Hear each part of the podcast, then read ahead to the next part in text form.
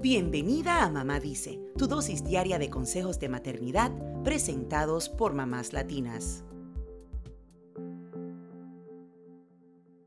A muchas nos pasa que hasta que no gritamos, nuestros hijos no hacen caso. Y luego del primer grito, las cosas se salen de control. Tenemos tan normalizado este comportamiento que no nos cuestionamos las consecuencias que puede tener. A veces ni siquiera reconocemos que puede ser maltrato psicológico. De acuerdo con la neurociencia, cuando tu hijo recibe gritos o amenazas, su cerebro lo percibe como algo peligroso, por lo que bloquea las zonas encargadas de las respuestas creativas. Hoy te comparto algunos efectos negativos que tienen en la salud emocional de nuestros hijos el educarlos con gritos y amenazas. Número 1. Los gritos intimidantes pueden generarles sentimientos de inferioridad. Cuando quieres manejar la conducta de tus hijos desde el poder y mostrando que eres tú la que manda, canalizas tus emociones de forma inadecuada. Los conviertes en el blanco de tus desahogos y frustraciones, y esto puede llevarlos a sentir que no son dignos de amor. Número 2. Al gritarles o amenazarlos, les enseñas que estas son las únicas formas de relacionarse con otros. Además, podrían convertirse en personas violentas, Recuerda que los niños aprenden por imitación, así que hay que cuidar cómo se manejan las emociones en casa. Cuando los niños sienten miedo, tienen tres tipos de reacciones, huir, atacar o paralizarse. Número 3.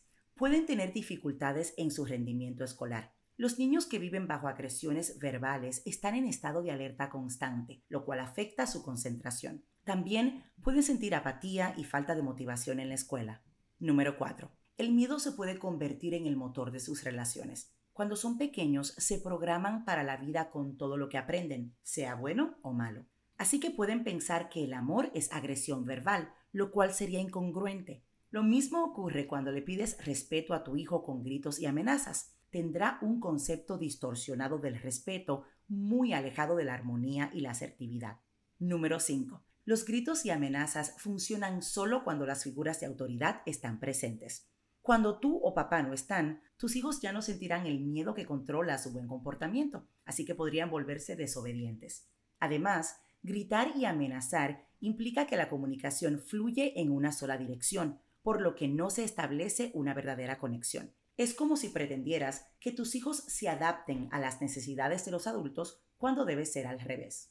Número 6. Pueden ser susceptibles al acoso escolar o convertirse ellos mismos en acosadores. La forma incorrecta en que perciben las relaciones afecta su interacción social. Tus hijos podrían desarrollar una personalidad temerosa y permitir malos tratos de otros compañeros, o podrían ser ellos quienes practiquen dichas conductas. En ambos casos, normalizan estos comportamientos y no saben que tienen el derecho de poner límites y frenar los abusos. Número 7. La violencia verbal puede afectar el desarrollo del cerebro de los niños. Según un estudio conjunto de las universidades de Pittsburgh y de Michigan, los gritos y las amenazas pueden ser tan hirientes como los golpes en los niños. Provocan una desconexión en las zonas del cerebro relacionadas con el estado de ánimo y pueden afectar el control de las emociones. Si tú creciste con gritos y amenazas, piensa en los efectos que esto ha tenido en tu vida e intenta no repetir ese ciclo con tus hijos. Aunque parezcan útiles, jamás serán una estrategia funcional para la crianza saludable.